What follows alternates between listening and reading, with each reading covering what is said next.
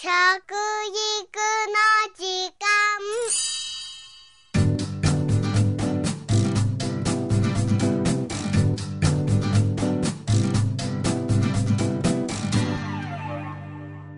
服部幸男です。食育の時間ポッドキャスト。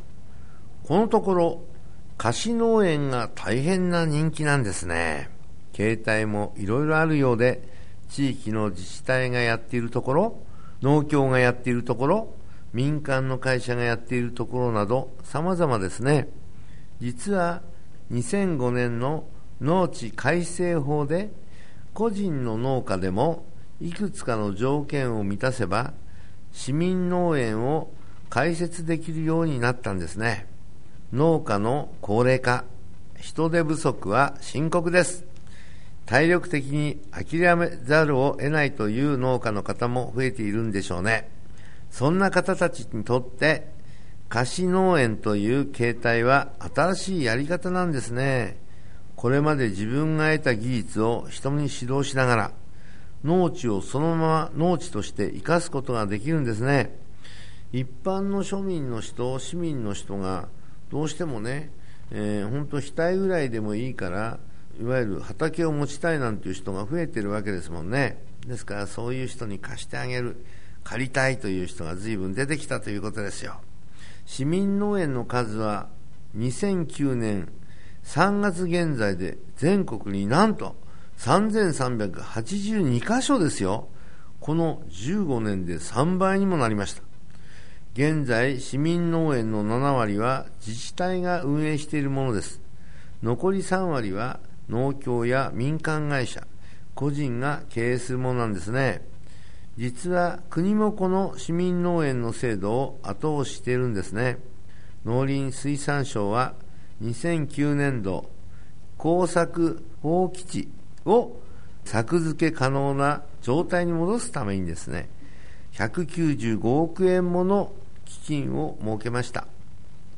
工作放棄地だったところを農家や農協、企業などが市民農園などに整備した場合には、費用の半分を補助することになったんですね。これに応じて、市民農園や農業体験、食育などを目的とした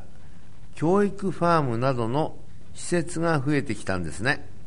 また最近は、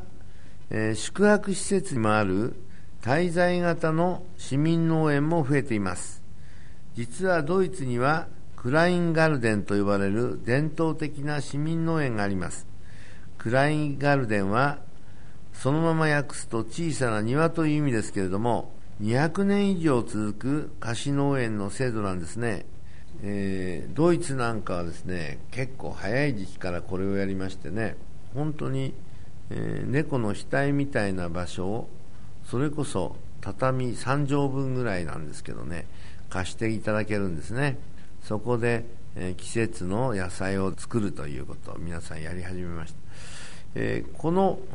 いわゆる個人が始めた市民農園がですねなんと生産される全体の量のですね3割を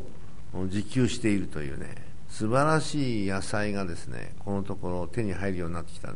日本もそのような形になってくるといいですよね。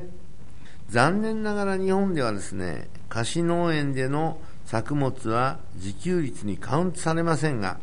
まあ、今までは数字の中ではあこの